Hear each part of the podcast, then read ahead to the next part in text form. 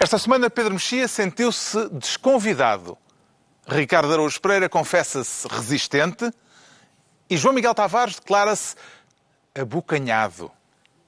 Está reunido o Governo Sombra.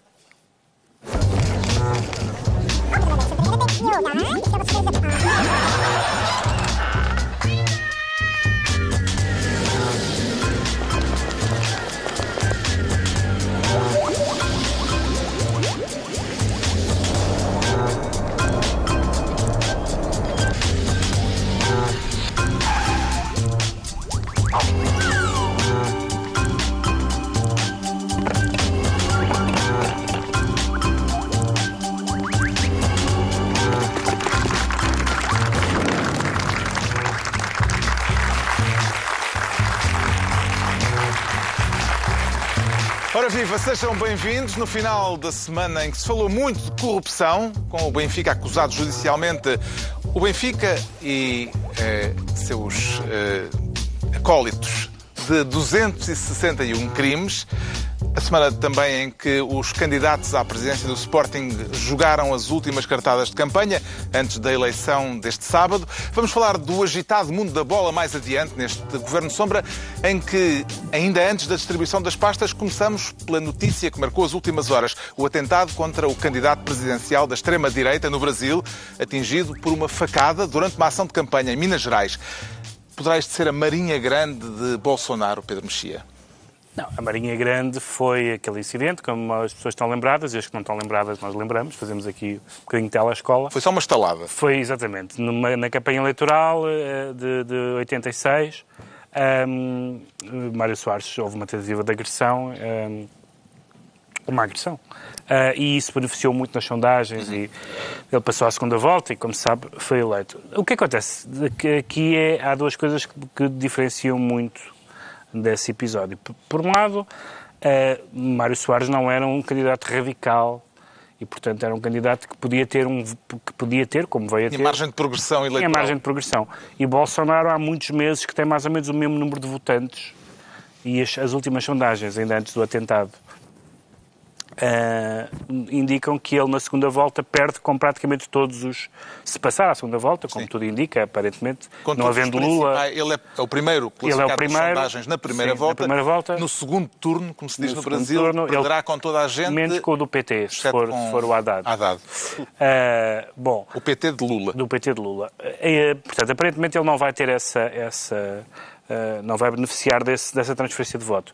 Em segundo lugar, este, ao contrário daquela do episódio da Marinha Grande, que foi muito estranho, uh, muito, muito, muito pouco comum, pelo menos que tenha, que tenha sido assim conseguido e televisionado, no Brasil, embora não tenha havido casos semelhantes às outras presidenciais, mas o clima, começando pelas declarações do próprio Bolsonaro, eh, em, que fala, em que fala em fuzilar os, os petistas, os petralhas, como ele diz, Portanto, o clima político está de, de guerra civil, verdadeiramente. Eu fiquei um pouco um, inquieto quando vi umas primeiras declarações, que depois, quando li a versão mais longa, eh, eram bastante diferentes do que a versão curta, de, de Dilma a dizer que, bom, ele evidentemente tem este tipo de linguagem, Ela disse que quem semeia ódio colhe tempestade. Mas depois a, a, declaração completa dela era bastante mais sensata e, aliás, todos os candidatos presidenciais da esquerda e da direita disseram que não é por ele ter, não é por ele fazer a apologia da violência que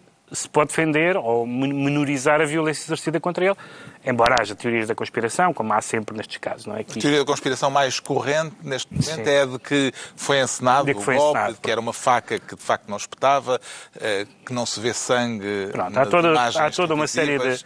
Mas as teorias da conspiração têm que, têm que ser provadas, Sim. portanto, à partida, não, até serem provadas, não, não, não, não lhes dou credibilidade.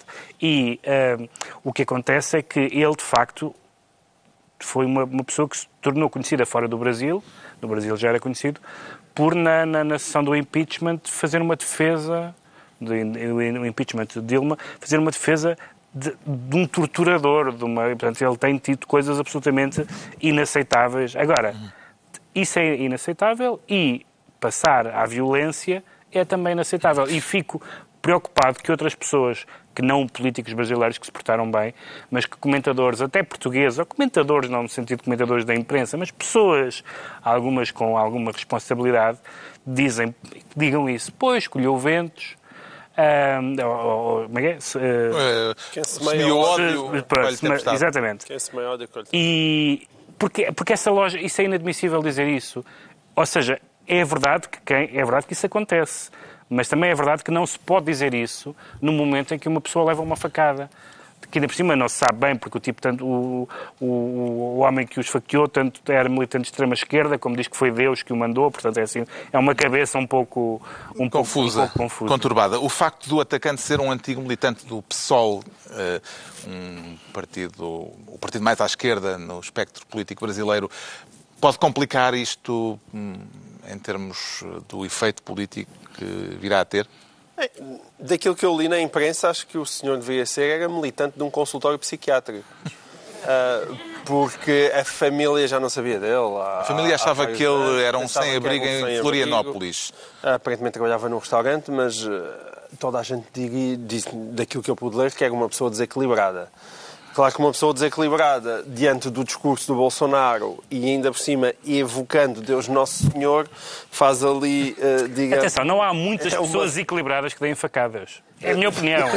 é a minha opinião pessoal, mas... Oh, pá, uma longa história sobre isso, não é? Sobre pessoas equilibradas a dar facadas? Então não, quer dizer, nem toda a gente Num dá facadas... Comício... Não.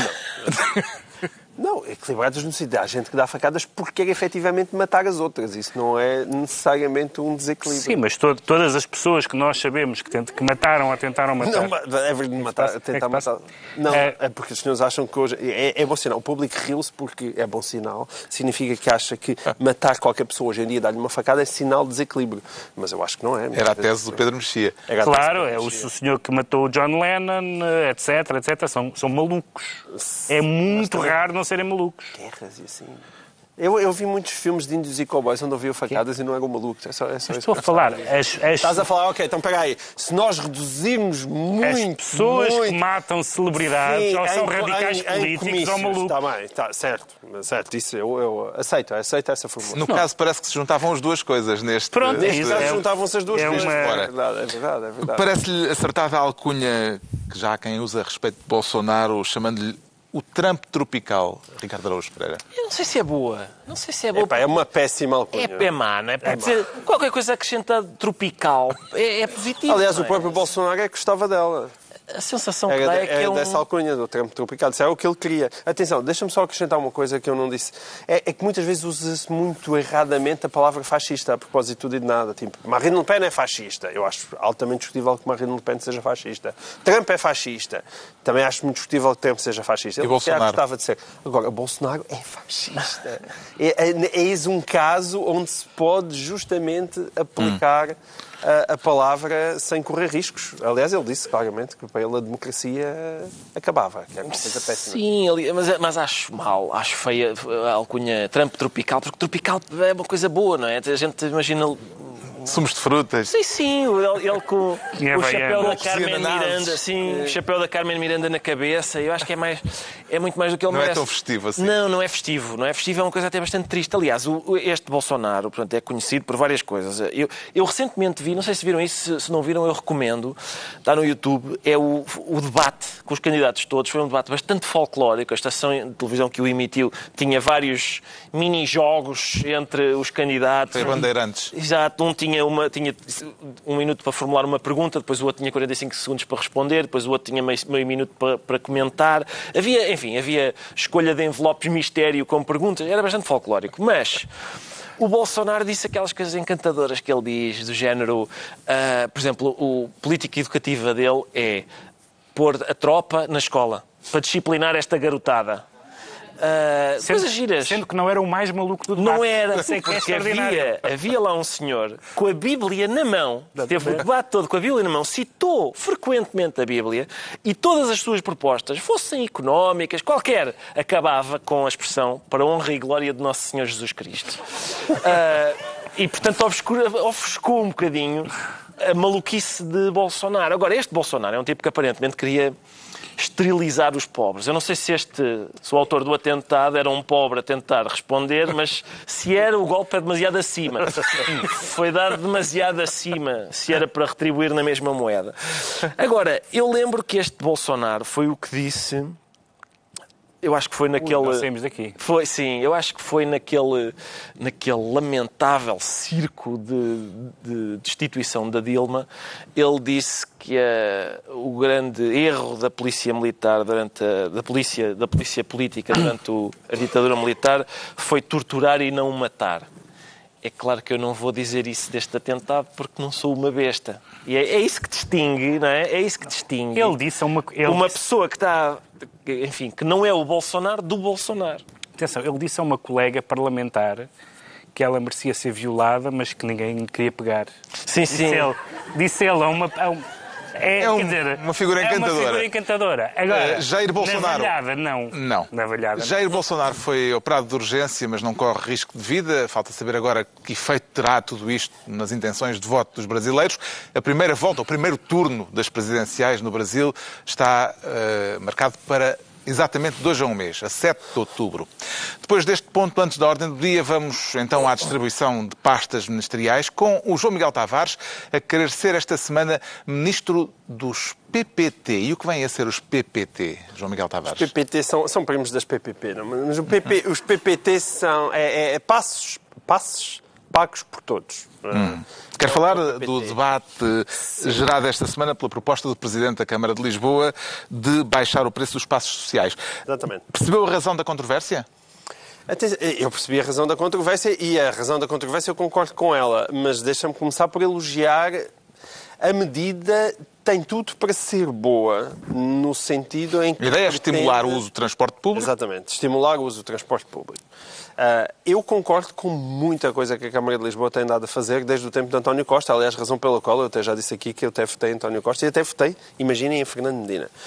Porque há- acho que o Partido Socialista de, de Lisboa tem tido uma visão certa eh, para a cidade, mesmo. Mesmo muitas das obras que têm sido altamente polémicas, sei lá, lembro, por exemplo, da Avenida da República. acho que é muito difícil hoje em dia qualquer pessoa que ande na Avenida da República não conseguir, não olhar para aquilo e achar que, que, que- que não ficou muito melhor. É, é impossível. Pronto. Às vezes Então, o pessoal é muito conservador PPT. e, isso Passos. significa eh, Passos. que há um olhar correto sobre a cidade. Bicicletas, a tentar afastar o automóvel do centro da cidade e apostar nos transportes públicos. Os transportes públicos, sobretudo para as pessoas que vêm de muito longe, são caríssimos. Há pessoas que chegam a pagar perto de 100 euros por mês. E tentar diminuir esses, esses valores para 30 euros, para quem 40 vive no euros concelho, seria o teto eh, da proposta ao de de 40 euros para quem vive eh, Fernando Medina. fora do Conselho, me parece uma proposta razoável, sobretudo com os argumentos até que ele deu, que é está-se a pensar diminuir o imposto sobre combustíveis, não é uma velha promessa, já devia realmente ter sido diminuído há muito, mas está-se a pensar fazer ah, essa diminuição, que vai custar, sem, imagina, muito mais do que os 100 milhões de euros que, que se diz que, que poderá custar ah, a medida dos, dos, dos passos. Então onde é que concorda com a controvérsia gerada por esta Onde eu proposta? concordo com a controvérsia é que, mais uma vez, aquilo que acontece é os portugueses todos andarem a pagar os passes das pessoas que vivem em Lisboa e no Porto. E isso é algo A profundamente medida foi errado. estendida sendo a todo o estendida, país. Não, mas, mas está bem, mas isso foi sendo estendido ao longo da semana à medida que a polémica se estendia. A polémica foi-se estendendo e a medida foi-se estendendo atrás. Yeah. Não é? Que era para tentar ver se a polémica diminuía, mas as declarações iniciais não eram essas. As declarações iniciais de Fernando Medina foi... E, entretanto, eu tenho este, tive esta ideia espetacular que vim aqui anunciar ao Expresso e já agora também ajudar eh, o meu partido a ganhar as próximas eleições, porque é uma medida muito popular, mas eu até já conversei para isto ser incluído no Orçamento de Estado. E é aí que as pessoas dizem, Orçamento de Estado? O que é que isto está a fazer no Orçamento de Estado? Isto não devia ser uma medida da Câmara Municipal e dos, e dos restantes municípios, mas não. Há uma porcentagem que hum, é, é para ser paga pelo Orçamento de Estado. E isso é algo que realmente que os portugueses têm que se habituar, que é profundamente injusto. Isto não faz sentido nenhum. E quando nós olhamos, mesmo a própria Carris, não é? Quando, quando foi municipalizada, o prejuízo todo, que são milhões e milhões de euros, ficou no Estado. Ou seja, são as pessoas de Bragança que andam a pagar os prejuízos de, da Carris, não é? São as pessoas de, do Minho, de Trás-os-Montes, do Alentejo, que andam a pagar os buracos do metro de Lisboa. Bem, é capaz Isso- de haver mais transferências eh, para as eh, regiões, para as outras regiões, do que de, das outras regiões para Lisboa. Ou seja, Ah, a Ah. complexificar o debate? Não, Não é com verdade? certeza. Se é para complexificar, não, é- vou-me embora. Quer dizer, é- esse, é- não, essa, e ainda por cima, é a complexificação que tu queres colocar neste debate é mesmo complexa, porque eu já vi teorias sobre. Então é das piores. É das piores. É das piores todas, porque eu já vi teorias sobre tudo, já vi gente a contestar isso que tu estás a dizer, e, eu não estou é se atreve?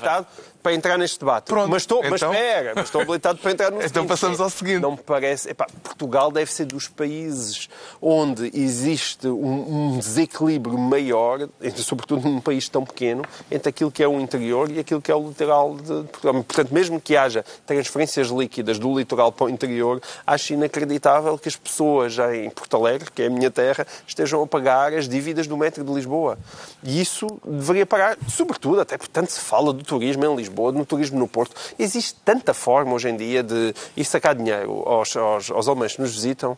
Não vale a pena estar a tirar ao, ao pobre, Tem um ao pobre de xenofobia. Não. Não? Quem eu agora? Eh, Alemã? Ah, não. Era o que me faltava. Eu gosto muito desse Cheirou, do assim, foi um Era perfumezinho. uma como- provocação. Era, estava eu a... Não, não se lembram quando nós andávamos todos ali a chorar porque os, os senhores alemães não nos pagavam o suficiente? Bom, pelas contas que vieram a público, o preço desta medida é de cerca de 100 milhões de euros, custa 60 milhões na área metropolitana de Lisboa, eh, 15 a 20 milhões na área metropolitana do Porto e entre 5 a 10 milhões para o resto do país. Eh, Estas contas eh, são aquelas que decorreram do evoluir do debate, porque inicialmente, de facto, a proposta era Pronto. só para Lisboa. É só tirar os Ao 5 ou ser 10 milhões estendida à medida país e ao ser estendida a medida para o, para o resto do país, isso eh, não faz com que esse argumento eh, fique esbatido, o argumento de que é transferência para Lisboa, etc. Não, não tem nada a ver. Porquê? Por exemplo, eu falei em Porto Alegre, que é a minha terra. Em Porto Alegre, eu, por exemplo, nunca andei de autocarro. Nem de metro. Não preciso. e de metro, como bem viu o Ricardo, eu também nunca andei. Nunca andei. Aquilo só se O Ricardo dos também assentos nunca andou no metro de Lisboa. Ou seja, Sim, senhor. é uma, é uma proposta bastante parva, no sentido em que, evidentemente, ela só faz sentido em, zona- em zonas metropolitanas muito grandes e zonas metropolitanas muito grandes é Lisboa e o Porto. Portanto, esta extensão da medida para o interior é só para enganar os papovos do interior para se chegarem à frente com mais umas massas. E é pena, porque não precisa, não é? Não precisa. Vão Parece- sacar dinheiro ao pessoal que se chega no aeroporto. Pedro Mexia, parece-lhe que a redução do preço dos passes eh, será suficiente para estimular eh, o uso do transporte público ou esta é uma medida de alcance curto?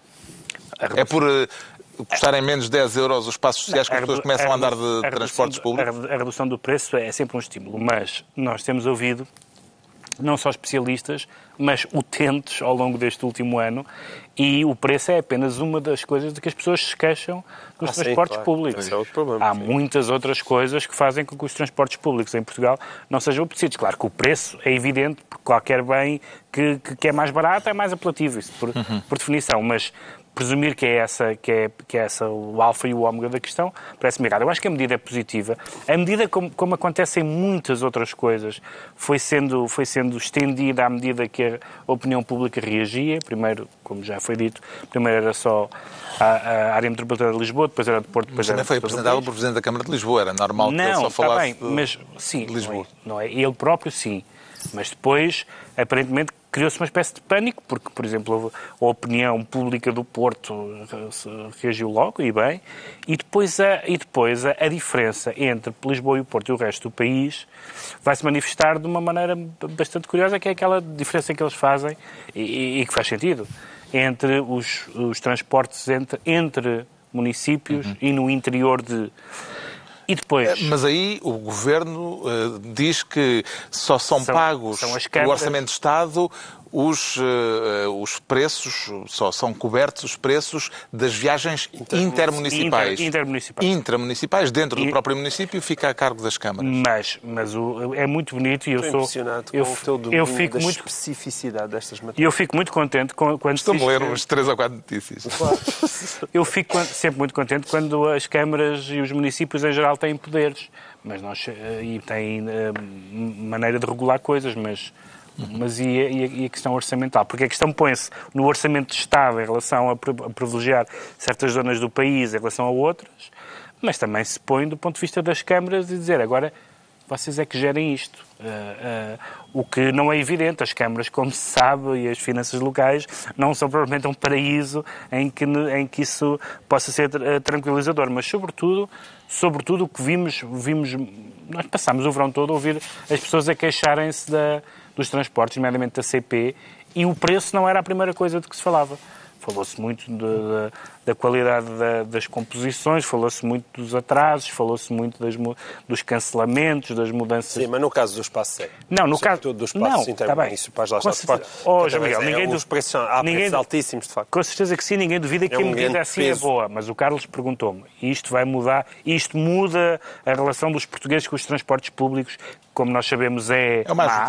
É, má. é uma ajudinha, claro. é uma ajudinha. Vê nisto uma medida de esquerda para resolver o problema dos transportes ou uma ideia eleitoralista, como também houve quem Ah, Sim, sim. dissesse? Reflete lá sobre os preços intermunicipais dos transportes. Mas, eh, posso responder, pode, pode ser resposta múltipla, pode ser, pode ser uma ideia de esquerda, que me parece que é, não é? Uma, normalmente uma, uma rede, uma boa, um bom um investimento no, nos transportes públicos, transportes públicos acessíveis e bons, eh, Uhum. tradicionalmente costuma ser uma ideia de esquerda, e, e- mas também pode ser eleitoralista, que também sabe bem, mas também sabe bem eleitoralismozinho. Um X2. Sim, mas a, mas a questão é. Lá está, era aquilo que o Pedro estava a dizer. É, o problema não é só o preço. Às vezes, às vezes nem é em primeiro lugar o preço. É- Eu sonhei, ou ainda este verão, o Alfa não andou porque eles disseram está muito calor e o. O nosso ar-condicionado não aguenta. Esta começa a trabalhar e não, não funciona com. Está, é, está muito quente. Mas estava de facto um calor anormal. Não, eu não duvido que estivesse que estava muito calor, mas se o ar-condicionado Se a infraestrutura não estiver preparada. Pá, há realmente um problema, que é, há, há uma bola de fogo que é um milhão de vezes maior do que a Terra que está a arder ali e às vezes incide em cima do comboio. Por isso, se calhar, é ligar o ar-condicionado e, e arranjar um que funcione. Isto, é- atenção, são ideias que eu estou a lançar. Fica, a- fica a sugestão. Entregamos ao João Miguel Tavares a pasta de Ministro dos PPT. Agora o Pedro Mexia quer ser Ministro do Abandono. Voluntário ou forçado, Pedro Mexia?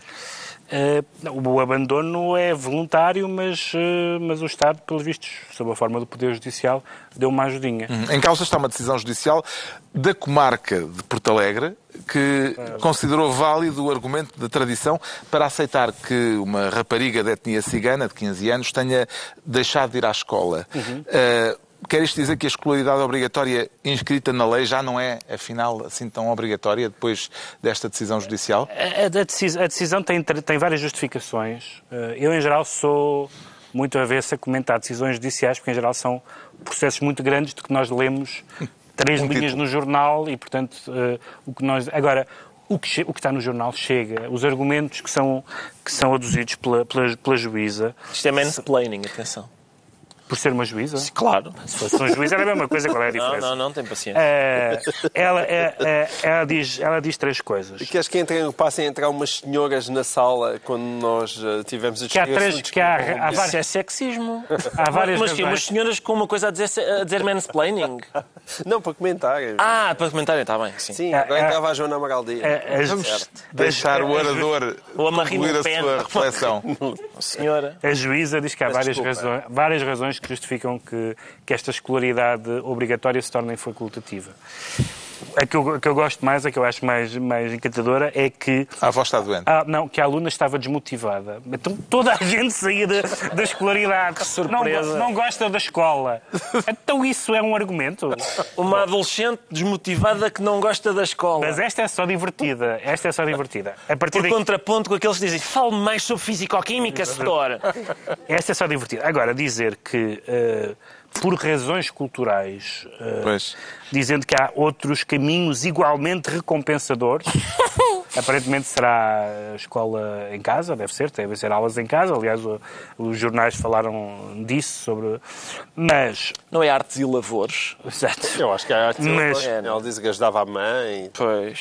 mas e que tem já uma, uma- uma- uma- está integrada de outras formas e não sei o quê. Bom, a escolaridade obrigatória é um ganho civilizacional. A escolaridade obrigatória é não só obrigatória, como o nome indica, como é para todos. A integração de qualquer comunidade, dos ciganos ou de quaisquer outros, faz com as mesmas regras para todos.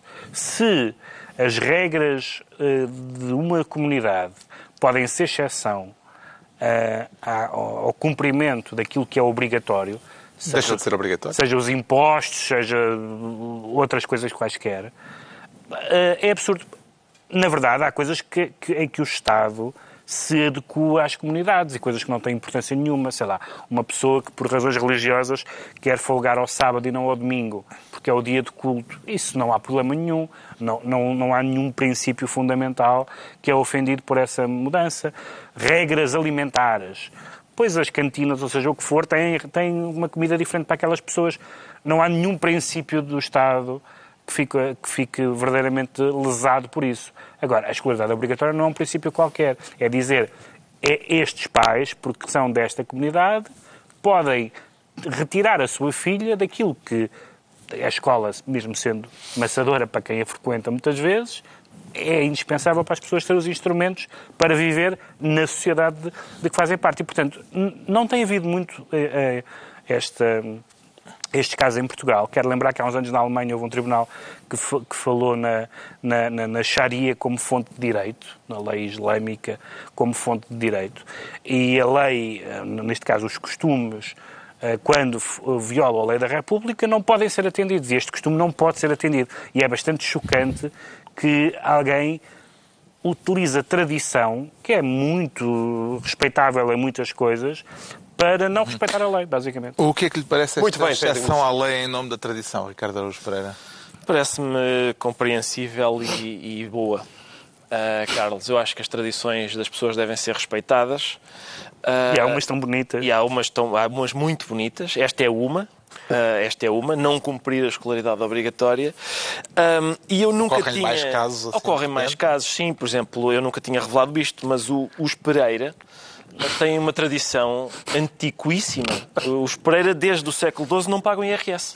Não- Ah, a Haverá aqui algum Pereira no Sim, público? acho que sim, é possível. A, Não gente, há. não, a gente não acredita nisso. Não, e ninguém nos pode obrigar. É, é uma. E anteciparam-se vários cheques ao IRS. Vários, vários. IRS. Eu tenho uma carta de foral escrita em português antigo ah, que diz: se alguma vez houver por acaso um imposto sobre o rendimento, nós, os Pereira, ah, isso é contra a nossa tradição. E o fisco já te processou, tu foste a tribunal, apresentaste, Apresentei sacudiste o pó à carta à de foral. carta e E eles disseram, comarca "Ah, de Porto Alegre... Exatamente. não é? Eles disseram, então pedimos desculpa, desculpa, força, vá, vá para casa e nunca mais, nunca, ignore A cartas do fisco. autoridade tributária. Para, passa a ignorar as cartas do fisco. Como é que vê este caso que aconteceu em Avis, perto da sua terra, João Miguel Tavares? Pedro Mexia colocou o problema já muito bem eh, Certo. e, e- e fa- e falou bem. Quer dizer, Não digas que eu Eu- coloquei mal. então, mas- Não, não, não, por favor, por favor. Não, eu por acaso desconhecia isso. Não, não estava na história de Portugal que eu li, lamentavelmente. Mas, Pois, é um eh, episódio ser pouco conhecido, É um sim. episódio que faz falta ser introduzido.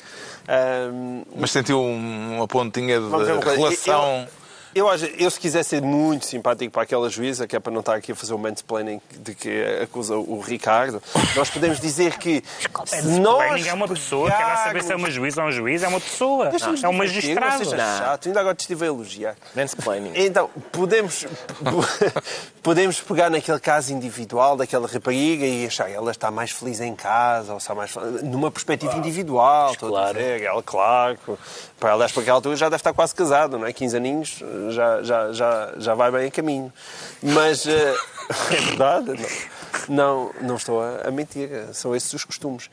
Ahm, e, portanto, na sua, naquilo que é o seu mundo, naquilo que é a sua cultura, consigo perceber isso. E a juíza pode ter sido sensível a esse caso particular. Aliás, tudo do que eu li também indicava isso. Agora, Azarucho, não pode ser.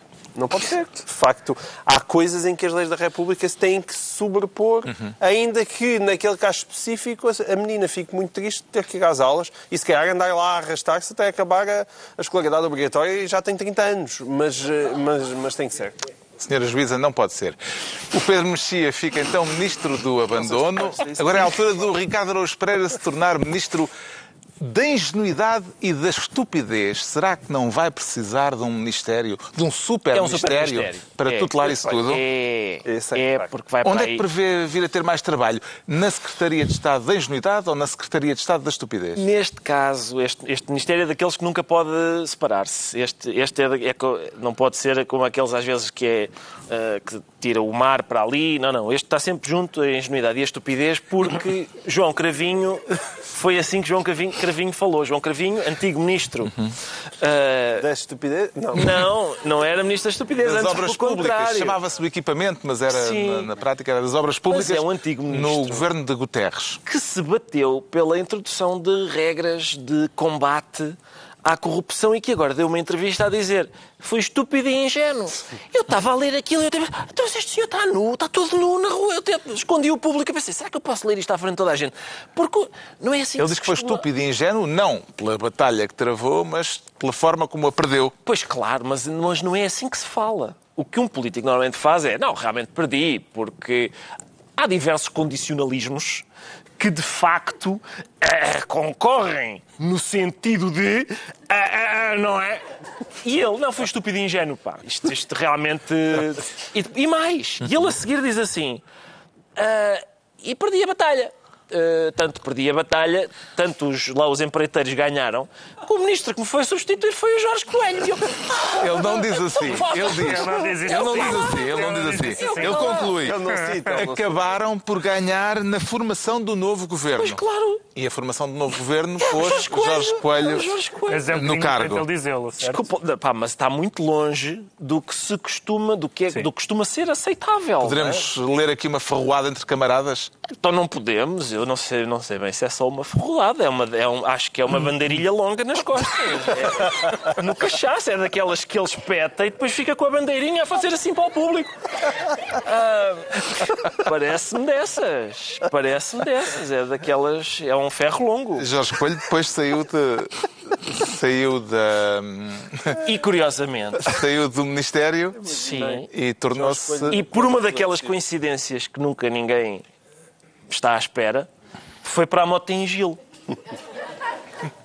E pronto, e é isso. Eu Gostei muito dessa entrevista. Ok. A candura de, de, de João Cravinho. Eu muitas vezes pensava, é verdade, nunca mais ouvi falar de João Cravinho. Porquê é que será? É porque é maluco. É, é sério. É isto, é isto. É. Como é óbvio, toda a gente a dizer, "Xó, João, a sério, vai lá para... Perdeste essa guerra, esquece isso, esquece isso, vai para casa. E ele, ah, já agora vou dar uma entrevista ao público. E pronto, deu isto. Ah, a passagem de João Carvinho pelo, pelo governo já tem mais de 20 anos. Parece-lhe que de então para cá as coisas eh, de que ele fala e que ele eh, relata em relação à- ao tempo em que foi ministro mudaram, Pedro Mexia?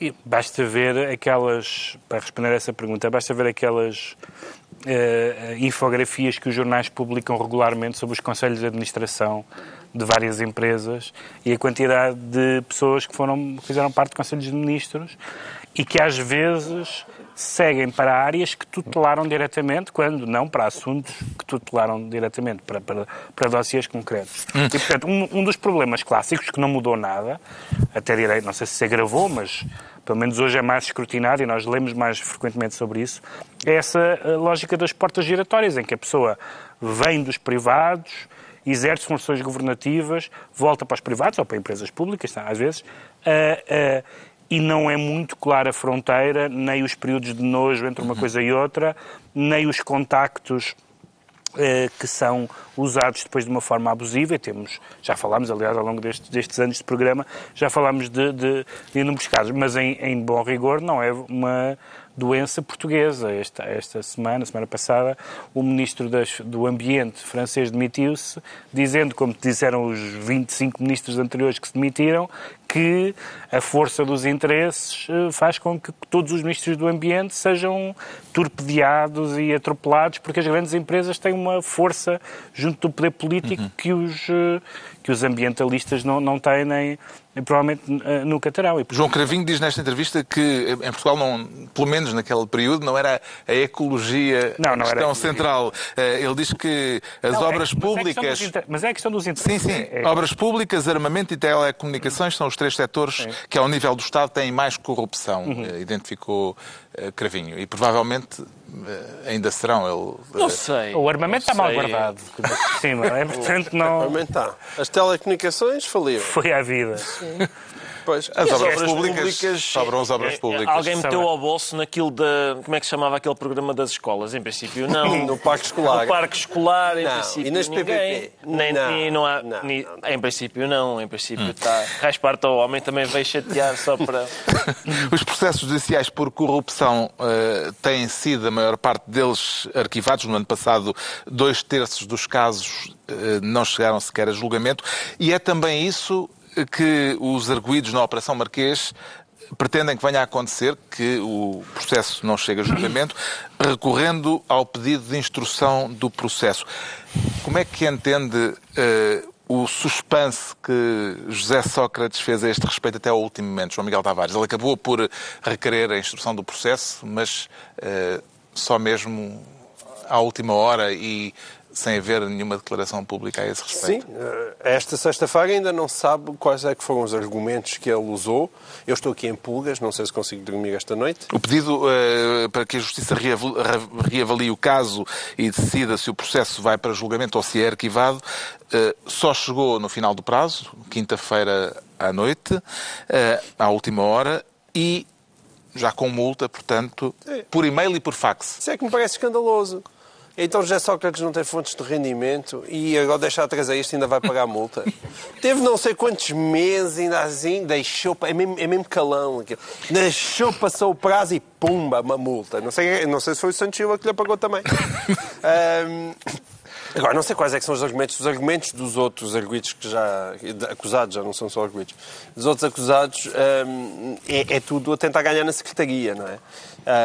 Até quem não vai, até mesmo o Ricardo Salgado, que não requereu a abertura de instrução, ele diz, eu não, não posso, eu queria muito, mas os, as escutas estão infectadas com vírus.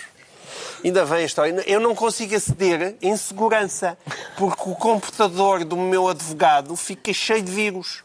E então não posso defender-me, lamento. Deve ser isto que o homem vai. Deve ser.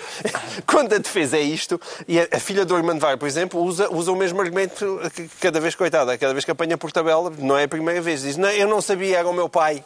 Era o meu pai. Aquilo, aquilo é tudo lá com ele. O Santos Silva queixa-se de: Não, então afinal, então, mas o, o meu. Diz a advogada de Santos Silva: Então, mas afinal, o meu cliente já andava a ser investigado desde 2002. E só agora é que duzem acusação. Isto, isto foi maldade. E é isto. Ninguém diz, não, isto é uma vergonha, não fiz nada das coisas que... me-" Não, é, é tudo golpado, de secretaria, aqui e ali.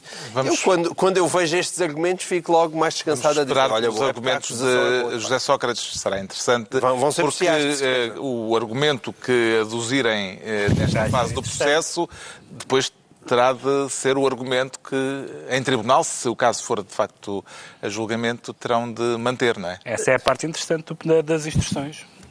É eh, fixar um argumento de defesa.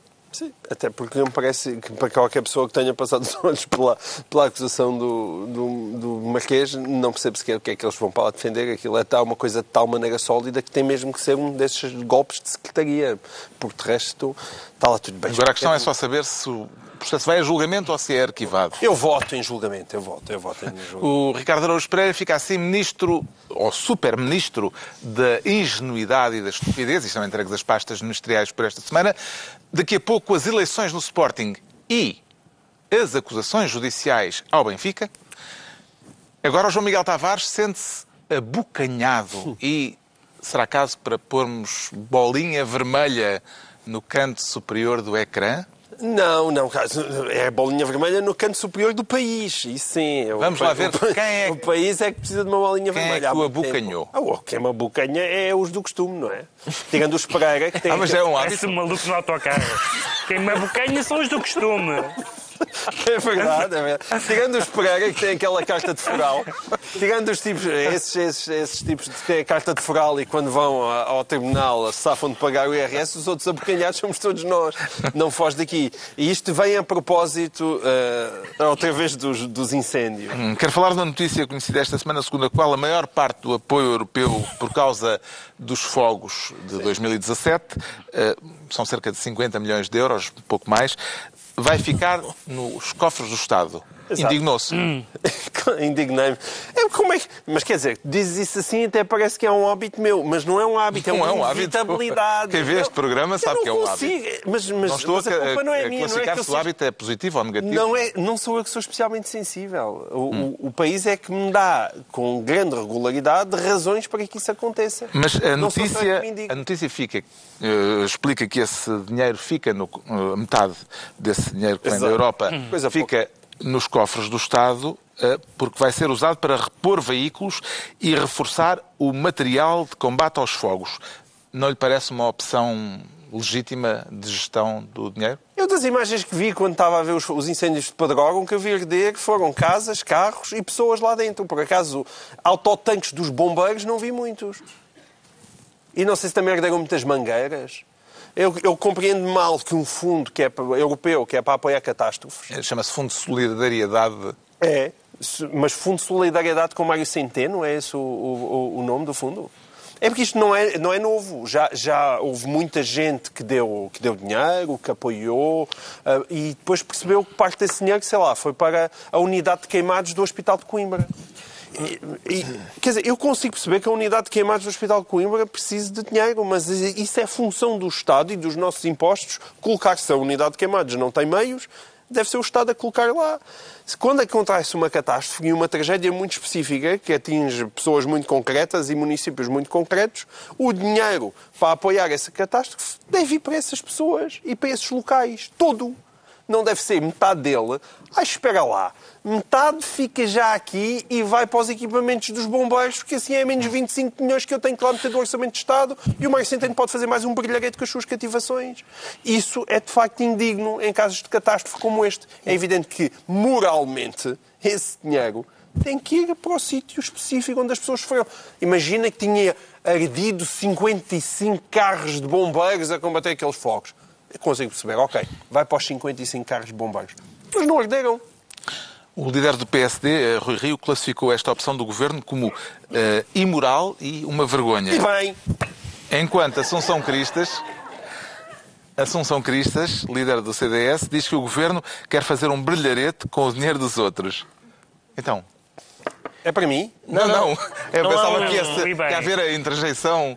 Não, é porque a primeira foi, foi mais punch. Ahm. Mas se quiseres, eu também posso fazer ir bem outra vez. Não, não, era só. Eu estava à espera, lá, pensava não. que. Eu estava a beber água, desculpa distrair. Eh, e, e Assunção Cristas admitiu mesmo a possibilidade de chamar todo o governo a dar explicações sobre este assunto no Parlamento. Parece-lhe caso para isso, Pedro Mexia? Todo o governo? Não, eu acho que há aqui há, há- há duas, há duas questões um bocadinho diferentes. Eu, eu percebo que eu quando lia a notícia hum, também fiquei um bocadinho alarmado. Já está a preparar para ser subtil. Ah, peço desculpa, foi para isso que me contrataram. Ah, mas há porque há duas coisas diferentes. Uma coisa é dizer este dinheiro vai, este dinheiro vai para uma parte vai para as vítimas e outra parte vai para as instituições, nomeadamente a GNR, a Proteção Civil, as Forças Armadas, o Instituto da Conservação da Natureza, instituições que ou estiveram no terreno ou podem prevenir que isto volte a acontecer. Essa é a versão eh, que o governo escolheu. Esta é a versão que o Governo escolheu. O problema disto é o seguinte, o problema disto é que muitas dessas instituições, é que isto, isto, é, isto é assim no papel em abstrato. Em concreto, nós sabemos que há cortes orçamentais e que muitas dessas instituições eh, estão com, com- com a, com a torneira fechada e, portanto, estes subsídios europeus vão cumprir a parte que cabia ao Orçamento de Estado. Essa parte é que já é muito mais contestável. Eu, eu não contesto. Se nós vivêssemos uma situação de normalidade, se, nó- se nós vivêssemos uma situação de normalidade, que se calhar nunca vivemos do ponto de vista orçamental, mas, vamos, mas apesar de tudo, há um Na, na momento altura do, do ouro do Brasil? Sim, não, mas, sim, mas, mas há, houve um momento, apesar de tudo, pré-crise, em que as coisas não estavam... Com, com- Que havia crédito, sim. como estão, em que as coisas não estavam como estão agora. E se, se nesse momento a questão fosse, como o Governo diz, nós distribuímos isto entre as vítimas e as funções do Estado, prevenindo que isto volte a acontecer, isso não me levantava grandes problemas, devo dizer. Acho que era uma gestão defensável do destino dos dinheiros. Que o Estado utilize fundos de socorro às vítimas para suprir as, o orçamento de Estado que ele próprio fez aprovar uh, e os cortes que ele próprio implementou, não se chamam cortes, chamam-se outras coisas, mas, mas são cortes. Cativações. E que são cativações, claro. Uh, isso parece-me isso parece uma, uma espécie de, de manobrazinha que não, não, não, não atribui essa gravidade moral que os dois líderes da oposição um, uh, arguíram, mas acho, acho, acho que é uma manobra duvidosa, bastante duvidosa. Entretanto, o Conselho de Mação anunciou, uh, como praticamente certa, uma ação judicial contra o Governo hum. por não ter ficado mação entre os conselhos que vão receber uh, a 100% ajudas por causa dos fogos do ano passado, apesar de ter sido o Conselho com a maior área ardida em 2017.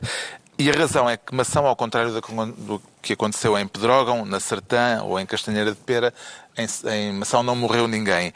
O critério do Governo parece-lhe razoável ou haver razões para que Mação ponha, de facto, o Governo em tribunal, Ricardo Araújo Pereira? Quer dizer, eu, eu acho difícil não atender o argumento de uma região que foi a mais... que teve, que teve a, a maior área ardida, não é? Se, se, a região que teve a maior área ardida não recebe 100% do fundo, então que região é que recebe?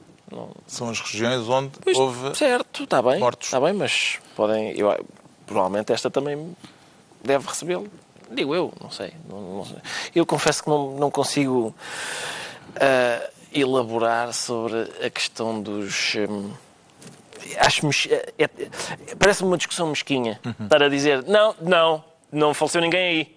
Portanto, Deviam tá mas... teste o Ricardo, não é? é olha, mas é, olha para esta ah, área... Chatice. Tínhamos atirado um velhinho para o fogo e já recebíamos a 100%. Eu estava a tentar... Estava a tentar não...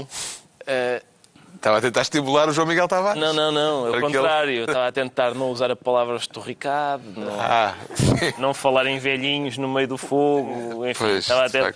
E nisto vem João Miguel Tavares e pronto. Com a sua é, subtileza. É, com a sua subtileza. Pedro Mexia. E, está esclarecido. E parte a cristaleira. Está esclarecido porque é que o João Miguel Tavares diz sentir-se abocanhado. Quanto ao Pedro Mexia, declara-se desconvidado. Uh, a que é que se deve esta moda recente dos desconvites? Epá, já, já percebeu? Já estou farto Pedro disto. Convidem Olha, ou não convidem, mas parem de desconvidar. Na semana passada falámos do desconvite de Marine Le Pen. Esta semana temos um desconvite da revista New Yorker, Steve Bannon, o antigo estratega Sim. de Donald Trump. É que estas pessoas que convidam são todos uns meninos que depois leem uns tweets, ai, parece que não. Parabéns à Economist que manteve. Uhum. Atenção, eu não tenho interesse nenhum em, ouvir Steve Bannon, até porque já o ouvi, já, já li entrevista dele, já o ouvi, mas o Steve Bannon foi ideólogo, uh, foi um dos ideólogos de Trump. Trump ganhou as eleições, assim como houve ideólogos do Brexit que ganham as eleições. E eu acho que uma coisa é uh, uh, oferecer-lhes palco no mau sentido da palavra. No caso da, do convite da New Yorker, do Festival da New Yorker, ao Steve Bannon, era uma entrevista feita pelo, pelo diretor da revista, pelo David Remnick, que foi ele que o convidou, e quem conhece a New Yorker sabe que seria uma entrevista bastante dura. Ora, aí está. Rasgadinha. Seria, seria uma entrevista bastante dura, porque a New Yorker é uma revista bastante à esquerda no panorama americano, no panorama dos mídias americanos, em que lhe seriam feitas perguntas muito difíceis. Portanto, as duas, uma ou não se quer, então não se convida, e, e não tem nada, não, se não se convidasse, eu não tenho problema nenhum com isso. Uhum. Agora, quando não se convida, quando se desconvida, aliás, seja Marine Le Pen, seja Steve Bannon, seja quem for, o que se está a dizer é uma de duas coisas, ambas me parecem negativas. Uh, aliás, três, duas mais uma. Ou se está a dizer, bom, uh, isto não é possível dar cabo deste tipo, quando a ideia devia ser essa, E a verdade é que é possível dar cabo destes tipos. Macron provou Exato. no debate e deu cabo de Marine Le Pen, que nem sabia as datas do euro. Portanto, Macron deu cabo de Marine Le Pen no debate. É possível dar cabo destes tipos. É pedagógico dar cabo destes tipos. E é não pedagógico torná-los vítimas da liberdade de expressão. E apareceu o Sr. Steve Bannon a dizer ah, pois, convidam-me, desconvidam-me, têm medo, são os cobardes, eu não sei o que mais. Isso, isso, e, em segundo lugar, a razão pela qual nós vivemos, nós defendemos uma sociedade, ou melhor, a razão pela qual nós achamos estas pessoas, e todas elas são pessoas pouco recomendáveis, é porque nós, nós aqui, os quatro e, os desconvidadores, defendemos sociedades liberais. Sociedades liberais onde as pessoas podem esgrimir em público os seus argumentos, responder por eles e ser trucidados por argumentos contrários, quando é o caso quase todos esses argumentos são fáceis de trucidar Exato. por pessoas informadas e capazes. Fazer, de- dar-lhes, dar-lhes uma, dar uma vitória a essas pessoas, desconvidando-as, dando a ideia que se tem medo de bater com elas. Porquê que se há de ter medo de bater com Steve Bannon ou com alguma da- daquelas pessoas? Às vezes basta ir ao Instituto Nacional de Estatística ou ao seu correspondente nos vários países para ganhar esses debates. São pessoas que mentem com todos os dentes sobre a criminalidade, sobre a imigração, que mentem factualmente. É- é- não é difícil a quem se queira dar ao trabalho de preparar e de ser pedagógico, derrotando-as democraticamente num debate, em vez de, ah, parece que, há uma- ah, parece que é polémica, parece que há umas pessoas, há uns atores que não gostam, a do New Yorker então é, é patética. Sim, há uns atores eh, que afinal não vêm. se nós- Jim Carrey, por exemplo, o se Jim aparecessem. Carrey- O Jim Carrey não vem. É pá, paciência. Uh, se aparecessem Ricardo Araújo Pereira no programa de um, de um evento onde tivesse aceitado participar, uh, se aparecessem lá os nomes de Steve Bannon ou de Marine Le Pen ou de, não sei, uh, Bolsonaro, participaria na sessão como previamente previsto ou tomaria a atitude do comediante Jim Carrey, uh, que desistiu justamente do Festival de New Yorker quando soube do convite a Bannon? Não, eh, quer dizer, eu, eu acho que já respondi a essa pergunta. Ah, quando. Não, não, não, não, eu não me importo responder outra vez. Quando nazis põem um cartaz no Marquês de Pombal, Uhum. eh, eh, a minha tentação nunca é cobrir o cartaz ou, ou tirá-lo, é fazer pouco dele. Pois já é a minha profissão. Ah, segundo, há pessoas que dizem assim: é pá, olha lá, mas fazer pouco de nazis não é muito fácil. É. Ou seja, melhor ainda. Melhor ainda. É fácil, é muito divertido. Hum, e, portanto, eu acho, acho o meu método, o meu método hum, preferível, acho mais democrático e, e mais eficaz. É, é sempre mais eficaz fazer pouco deles do que mandá-los calar. Aliás, o, o, o editorial da, da, da- do Economist... Que não Economist fez- que não fez convidou isso. Steve Bannon Exato. e manteve. Convidou e manteve. Convite. Ah, porque a senhora que dirige a Economist tem, de facto, útero de aço. Ah, e bem, É o equivalente. parabéns. Sim, suponho que sim. Ok. Ovários de aço, ou o que é. Ah, parabéns à senhora. Ah, e ela diz coisas eh, interessantes, que vão no sentido daquilo que o Pedro estava a dizer. A gente deixar este... É como acender a luz na cozinha e estão lá as baratas, não é? Eu prefiro ver onde é que estão as baratas, para ir lá pisá-las, saber onde é que estou a pisar, do que deixar a luz, a... Deixar a luz apagada e as baratas continuam lá, a fazer sabe-se lá o quê, clandestinamente, se calhar em fóruns em que só lhes fazem perguntas amigas, porque são, são onde eles vão falar, são, são, são as pessoas que gostam deles que os convidam. Aqui havia oportunidade, lá está, de eh, morder Steve Bannon pelo cachaço, abanar, sacudir e deitar fora. É isso, é isso. Pois já é isso que ele merece. E Teria- é facílimo de fazer. Teria mais curiosidade em ouvir num evento público deste tipo Steve Bannon ou Marine Le Pen, João Miguel Tavares? É indiferente, talvez o Bannon, ma- mas a questão não é, não, é, não é essa. Qualquer um deles está muito longe daquilo que nós pensamos, mas também qualquer um deles movimenta suficientes pessoas atrás de si para nós termos a obrigação em democracia de os ouvir e de debater com eles. Eu fico maluco com a tese da normalização, que é a tese que é constantemente utilizada. Ai, não se pode aceitá-los e ouvi-los porque senão estamos a normalizar. O que raio é normalizar? Para já já tem um presidente na Casa Branca. Acham que isto é normalização suficiente?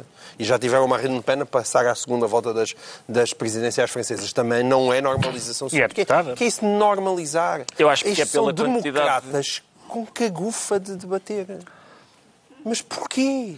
Porquê é que têm medo? Quando, quando a democracia tem medo de debater com pessoas que eles acham que são objetas, se são tão obviamente abjetas, são obviamente derrotáveis através de argumentos. Pelo menos é isso que é suposto nós acreditarmos. Há um outro evento a agitar opiniões, desta vez um evento académico, e em Portugal, o, eh, o que é que tem a dizer da controvérsia sobre a organização na Universidade do Porto de um colóquio com um painel de cientistas que negam a influência humana nas alterações climáticas, João Miguel Tavares? Olha, em primeiro lugar, Carlos Vaz Marques, deixa-me dar-lhe os parabéns pelo rigor da formulação dessa Ele faz isto uma vez por programa. Ele Não, sabe- não, não. Atenção, Eu só, deixa-me só esclarecer. Não é o Carlos que te paga. Por Não vale foi, a pena. É, foi ele que me convidou para vir para aqui. Ainda pode-me desconvidar. Dia temos pouco tempo. Não, mas eu... Havia um Ah, já está, que acabei de elogiar este, este, este Temos pouco. É- tempo, Ah, vá. tipo, elogio e ele logo a pontapé. Não gostas de beijocas? Olha, Tu Mas hoje eu- não. Das minhas não.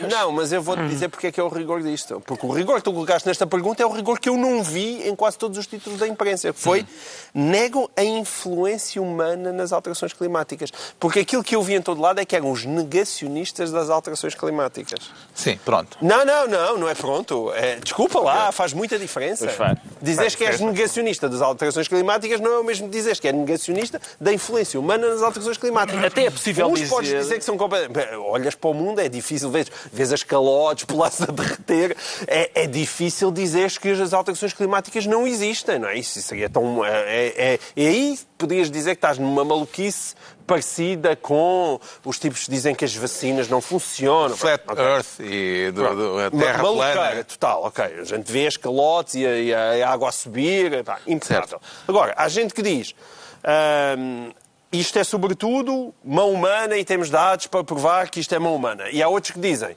isto não é uma humana, é, só, é sobretudo uma atividade mais forte do Sol e é isso é que uns são lugar. 97% e outros são E outros 3%. são ou 3%, com menos. certeza. Mas em ciência, pelo menos da última vez que eu li o Sr. Popper, epá, estes 3% também não são Em banda calar. desenhada ou em livro? Em, em banda desenhada. O problema Esses- é que este esses 3% colóquio tem âmbito académico. bem. certo. Ainda assim. Isto, atenção, isto não era uma boca ao João Miguel Tavares, porque circulava aí uma sei, coisa do sim, Popper em sim, banda Sim, desenhada. sim, sim, sim. Sim, exatamente.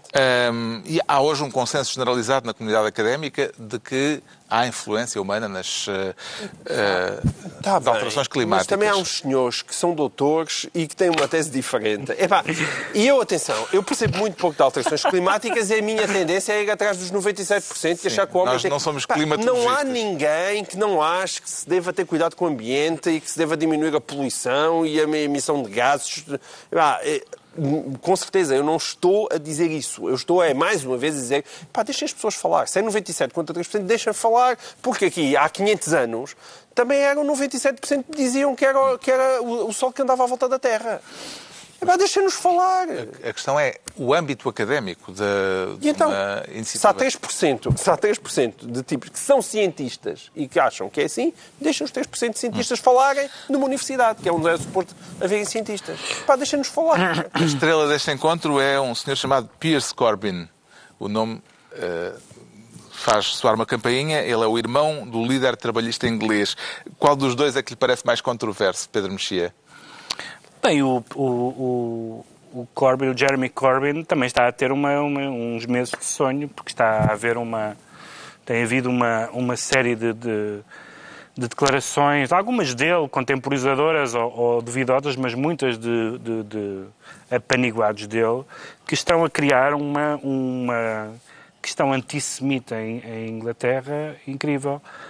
O Partido Trabalhista, que é o congénere, o Partido Trabalhista Israelita, cortou relações com o Labour. Os jornais, os jornais, hum, os jornais judaicos ingleses fizeram tomar uma posição conjunta contra, contra o Jeremy Corbyn. Uma sondagem recente disse que 40% dos judeus ingleses sairiam da Inglaterra se o Corbyn ganhasse as eleições e vários deputados eh, trabalhistas vieram, eh, alguns eh, abandonaram o grupo parlamentar, abandonaram o partido e vários vieram falar no Parlamento sobre o hate mail que recebem eh, por serem, por serem eh, judeus. E o, e o Corbyn, que tem uma posição que não, que não tem nada a ver com o antissemitismo, tem uma posição anti-Israel, digamos assim, genericamente conhecida, mas isso é uma coisa, uh, ou anti-Israel, ou antipolítica israelita, não é? mas está a deixar resvalar isto para um problema sério com, com, com os judeus na Inglaterra e com os judeus não só em Inglaterra, e ele parece com muita relutância em resolver, em resolver a questão. Uh, e, portanto, a família tem, tem, tem alguns problemas com, com, com medidas sensatas. Eu não sabia, só, só depois é que percebi que esse outro Corbyn era irmão dele, mas, mas posso dizer que a contestação que está a haver no Porto não tem comparação com a contestação que o Jeremy Corbyn está a, a receber no seu próprio partido. É, ainda em relação ao, à conferência dos negacionistas na Universidade do Porto, sabe se o seu amigo José Diogo Quintela já se inscreveu? não, não. É, para já, José Diogo Quintela rejeita o rótulo de negacionista por duas razões. Primeiro, por estar relativamente carregado uh, de significados, enfim, digamos, uh, bastante negativos. Ele nega esse rótulo nega, é negacionista de ser negacionista. Certo. E segundo, por causa daquilo que estava a ser dito há pouco, que é boa parte desta. Aliás, até se pode ir um pouco mais longe, que é. Por acaso, é, é, parece-me que esta lista de, de, cientistas que vão ao Porto são de, ali, de uma margenzinha charla, meio charlatã. Mas, mas é possível dizer que há alguns cientistas que não, não só não negam as, as, alterações climáticas, como nem negam a influência do homem nas alterações climáticas. O que dizem é que a influência do homem não é a principal razão para as alterações climáticas. Eu não percebo nada do assunto, mas Viu aquela carta dos via carta, portugueses via carta, sim, uh, via carta. indignados Mas... com o facto da Universidade do Porto acolher... Exatamente. De resto, não é a primeira vez. Um dos mais conhecidos das pessoas que contestam é o Bjorn Lomborg, que esteve na Gulbenkian. Acho que levou com uma tarta, ele leva com uma tarta sim. em todos os sítios onde vai. Mas pronto, se o deixarem falar e lhe, lhe darem com uma tarta... É o mais conhecido dos é o mais conhecido. Mas não é daquelas coisas que um gajo também possa dizer que é ridículo, tendo em conta que houve uma idade do gelo e não foi por causa, certamente, das fábricas porque não existiam na altura, não é? Não, Ou seja, não vamos discutir. Não, não vamos eu, quando Existe um argumento das séries longas. Não temos seja, não, é, Quando, quando me dizem que sobre qualquer assunto há um consenso científico, eu não digo mais nada. Sim, com certeza. Bom, ehm, já sabemos porque é que o Pedro Mexia se diz desconvidado. Temos que acelerar. É melhor. Eh, vamos agora tentar perceber porque é que o Ricardo Araújo Pereira diz sentir-se resistente. E trata-se de resistência aqui, Ricardo Araújo Pereira? Vou dizer muito rapidamente. Certo. Resistência a Donald Trump. Há um um senhor de, que trabalha na Casa Branca de Trump e escreveu um, um artigo. Senhora? Tem certeza? Não se sabe. É um, um ser, é um ser, é um ser humano que trabalha na Casa Branca junto de Trump e escreveu um, um, artigo anónimo no New York Times a dizer que ele e os seus amigos resistem a Trump, por exemplo, não cumprindo ordens, fazendo o contrário do que ele diz e resistindo, enfim, resistindo ativamente. Frustrar parte dos objetivos de Trump e as suas piores tendências. Uh, foi a expressão Exatamente. do texto. Exatamente. Isso é, é engraçado. Eu, eu su Vê-o como um herói ou como um cobarde? Não, se calhar nem uma coisa nem outra. Eu imagino que seja. Imagino que haja. Eu imagino que seja um alívio para muita gente que trabalha na Casa Branca.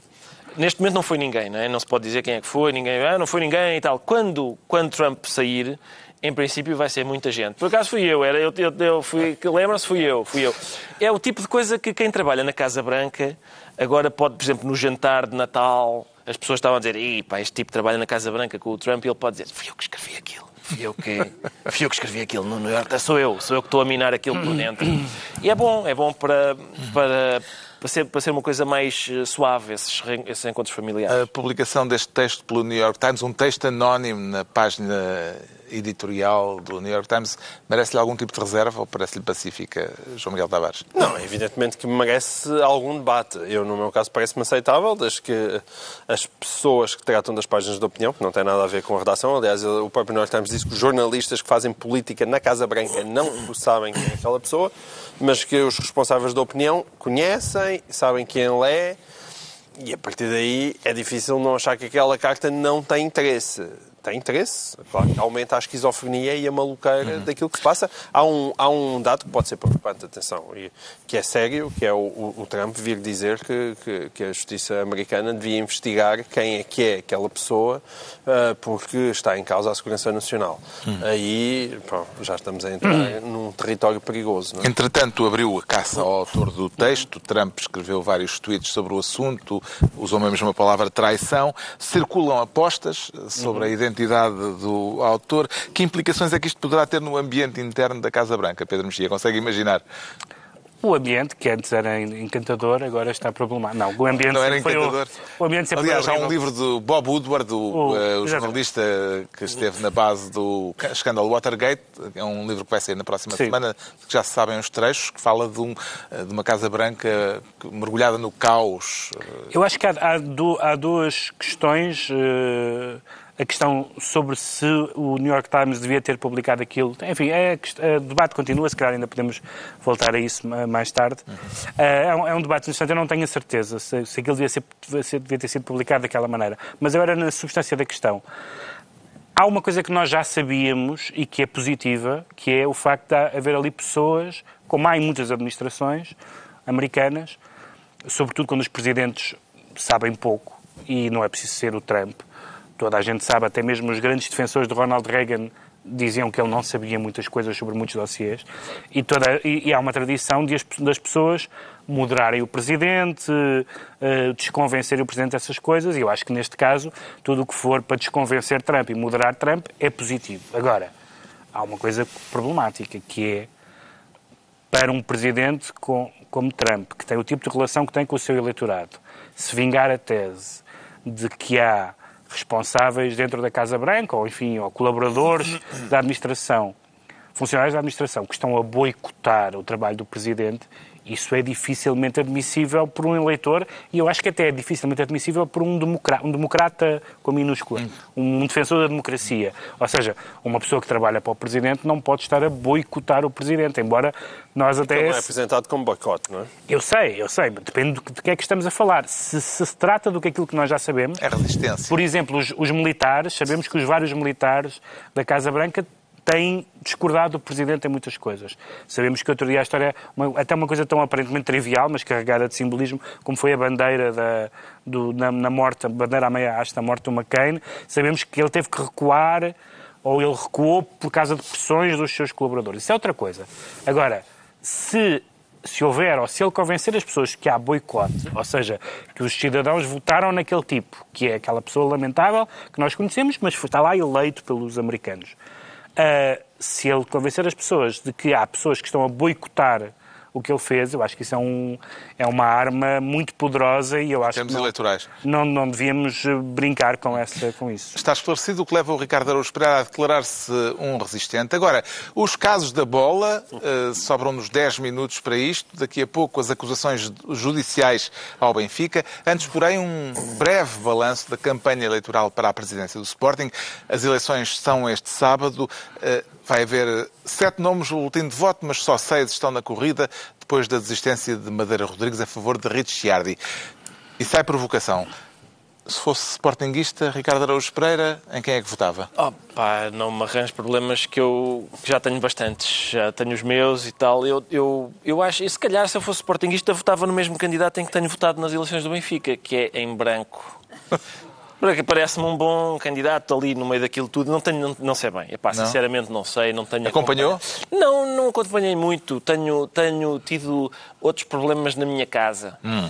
Já vamos falar deles. Bruno de Carvalho tentou impedir as eleições com uma providência cautelar, promete, aliás, impugná-las, acredita que o ex-presidente do Sporting ainda pode voltar a agitar Alvalade, João Miguel Tavares. Sim, Ou algum- estas eleições são uma machadada juiz final? aceitar eh, aquelas queixas permanentes dele, não é? Mas eh, eu acho que Bruno Carvalho foi-se descredibilizando sucessivamente. Ele não conseguiu gerir bem a, a parte final. Quer dizer, atenção, eu nunca consegui gerir bem nada desde o início. Mas mesmo, eu estou a falar dos olhos dos sportinguistas, mesmo dos olhos dos sportinguistas mais ferrenhos, tirando aquele grupo eh, ali de, de fanáticos de Bruno Carvalho, eu penso que ele perdeu o pé eh, na, na parte final. E acho que hoje em dia mesmo... Aliás, é, para mim era o melhor, era ele ir a eleições e perdê-las. Isso para mim parece-me de longe que teria sido o, o preferível ahm, que aconteceu, mas não, não aconteceu assim. Parece-lhe que a campanha conseguiu pacificar o Sporting eh, depois do verão quente em Alvalade, Pedro Mexia. Para, para manter a, a referência ao Trump, há pessoas que falam que se houver um impeachment, se houver um impeachment fica o Pence, o Mike Pence, o vice-presidente, e dizem ah, mas o Pence também não é nada bom, mas é uma pessoa normal. Ou seja, seja o que for que acontecer no Sporting, e o Sporting não é o meu clube, e, portanto não opino, se não tenho opinião sobre os candidatos, e um bocadinho dos debates, mas não... não Eu apanhei uma coisa que achei curiosa, que foi o, o Ricciardi inscreveu-se no Tinder uh, para fazer mates com os sportinguistas Encontrou todos. lá? Não encontrei porque eu não, à cautela não vou, porque a família do Ricciardi já me fez aquilo que as pessoas se inscrevem no Tinder para fazer umas às outras. E eu, à cautela, não, não quero repetir. Obrigado, obrigado. Agora, o outro caso da semana, no que diz respeito ao mundo da bola, seria possível um governo ser eh, acusado judicialmente de cento e tal eh, crimes eh, e manter-se em funções, João Miguel Tavares? Não, um governo não. Mas também, em bom rigor, vamos fazer as distinções entre um governo e um clube de futebol. Não é a mesma coisa. Um governo seria inadmissível. No clube de futebol... É eu admissível? Não, eu acho inadmissível porque sou sócio do Benfica. Mas quem não é sócio do Benfica está-se nas tintas. Se continua... Quer O caso está nas Eto tintas, há de Peira ter gerou opinião, Mas eu não, do- ou seja, não acho que haja uma obrigação moral de Luís Filipe Vieira agora sair. Eu, como sócio do Benfica, tenho eh, muita pena que o clube esteja a passar pelo que está a passar. O caso Eto Peira eh, gerou a acusação de 261 crimes. Eh, acha que Vieira tem condições para continuar no cargo ainda assim? Como sócio do Benfica, eu acho que não. Ah, acho que, eu, como eu gostava que o meu, o meu clube fosse assim, um lugar mais impoluto e bem frequentado, acho que não. Porquê? Porque qualquer pessoa que lê aquela acusação, a acusação foi muito rápida por uma razão muito simples, porque aquilo é tão evidente. Foi mesmo ali o menino a apanhar com a mãozinha na caixa das bolachas e de repente a mãe apareceu na cozinha, ou o pai, que é para não sempre, e, e- e- e acendeu a luz e lá estava. Ai, lá E havia baratas também? E havia, havia há muita barata. Muita barata. Há muita barata. O problema é, ai, mas o presidente não sabia que, o dono da cozinha não sabia que havia baratas. Sabia, sabia. Porquê, Porquê é que sabia? Porque quando nós olhamos para alguém com o perfil do Paulo Gonçalves, Paulo Gonçalves, daquilo que, que eu leio na acusação, está completamente entalado, no sentido em que houve, houve, ah, houve, houve buscas ao seu escritório e dentro de um livro, pelo que eu pude ler, estava lá, oh, chatice, estavam lá umas páginas que eram segredo de justiça e que ele tinha lá copiadas. Um, e, e por toda essa ligação ele está entalado. Qual é o problema? O problema é quando ele, ele não está só entalado agora, já- a gente já sabe que ele já estava entalado há muito tempo e o Benfica não o deixou cair. Quando o Benfica não o deixa cair, é para mim, que sou um espectador exterior, mas consigo perceber bem porque é que não o deixa cair. Não o deixa cair, certamente não pode. E porquê é que não pode? Não pode porque o pessoal certamente sabia o que é que ele andava a fazer. É essa a minha absoluta convicção. É que eles sabiam. Porquê? Porque é Paulo Gonçalves. Ou seja, se eu for buscar o, o Steven Seagal para fazer um filme, eu não estou à espera que seja uma interpretação do Hamlet, nem do Macbeth. Não vai ser Shakespeare. E que se tu vais buscar o Paulo Gonçalves é para a porrada, não é? E é para aquilo. O que é que lhe chama Agora mais a atenção? Ah, não sabia. Luís Filipe Vieira dizia, ah, não sabia o Paulo Gonçalves. Eu, eu pensava que era o Laurence Olivier. Não, não era. era o Laurence- Pedro Mexia, o que é que lhe chamou mais a atenção naquilo que se conhece da acusação judicial contra o Benfica? Aquela parte da, quase da espionagem industrial, não é? da recolha de informação sobre outros clubes, não é apenas a, os processos, já não é apenas a, a questão da- da- das arbitragens. Hum, eu, eu tendo a achar, para dizer a única coisa que, que posso achar, porque evidentemente não sei nada nem deste processo nem dos outros, tendo a achar no futebol o mesmo que acho nas outras, na política, nomeadamente, e nos outros casos que nós falamos, que é é bastante difícil eh, quando nós começamos a apanhar casos de corrupção que, e, que não, e, que não é um, ou de crimes, ahm, que haja uma pessoa que é ali a maçã podre, para usar uma, uma, uma, uma formulação que já teve bastante uso no futebol, ah, e que as pessoas à volta não sabiam. Que os responsáveis não sabiam, que os departamentos jurídicos não sabiam. Isso, na verdade, no Brasil, nos casos da política, nós sabemos que isso não é verdade. Houve vários casos em Portugal, nós, na- nas empresas e nos bancos, em que nós sabemos, e, nas- e- sim, e no Estado, em que nós sabemos que isso não é verdade. E também duvido que no futebol seja aquele senhor sem conhecimento. Agora, não, não sei, tenho eh, muita pena, isto não começou com o desprestígio do Benfica, não, neste, da direção do Benfica, não começou infelizmente com este presidente, e é, e é absolutamente lamentável, mas eu acho que justiça é justiça, quero lá saber que seja o Benfica, quer dizer, quero saber, in, in, quero saber como adepto, mas como cidadão não. não As explicações de Luís Filipe Vieira no prime time de quinta-feira, eh, à hora dos telejornais, convenceram-no, Ricardo Araújo Pereira? Eu não sei se eram bem explicações. eh, Exato. E- Uma declaração sem direito a perguntas. Certo, e nessa medida também não me convenceram porque Será que me lembro que. se está a aguardar por uma entrevista e para as perguntas da BTV? Não sei bem, as- a última entrevista com perguntas na BTV foi, teve perguntas de sócios. E eu acho que os sócios. Eu, eu, pelo menos, não conheço nenhum sócio que esteja contente, se houver algum que seja presente, que esteja, que ache bem isto, que, que ache que isto que não tem problema nenhum, que o nome do Benfica está protegido. Eu, eu, pessoalmente não conheço nenhum. E, e nessa medida, as, aquilo que o Vieira. Eu não sei se o Vieira podia ter dito mais do que disse. Eu não fiquei muito tranquilo porque me lembro que há seis meses ele estava exatamente naquele mesmo sítio a dizer acabou a paródia instalada neste país à conta do Benfica. Na segunda-feira vamos ter um gabinete de crise que vai, seis meses depois, ele está no mesmo sítio a, a ler um papel sobre o facto de, inédito na história do clube, da SAD ser acusada de corrupção.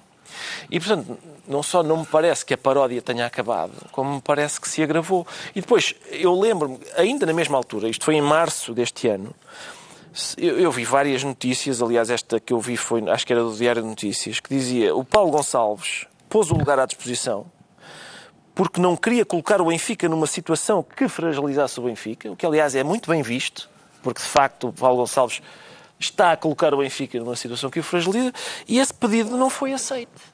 E eu não consigo entender porque é que o pedido não foi aceito. Eu respeito muito a... Eu O João Miguel Eu- Tavares já disse Eu que já já expliquei, pois está bem, mas eu não, quero, eu não tenho informações e, e até tenho também alguma não, é relutância em lógica. acreditar nelas, mas, É mas o, eh, quer dizer, eu acho que respeito muito a, a- a- a solidariedade pessoal. Mas aqui há outra coisa que é o Benfica. E o emblema do Benfica é para ser protegido, não é para a gente se proteger atrás dele. A paródia continua, não é? Infelizmente Eh, Seis continua. meses depois está concluída mais uma reunião semanal. Dois, oito dias, já no horário habitual, novo Governo Sombra. Pedro Mexia, João Miguel Tavares e Ricardo Araújo Pereira.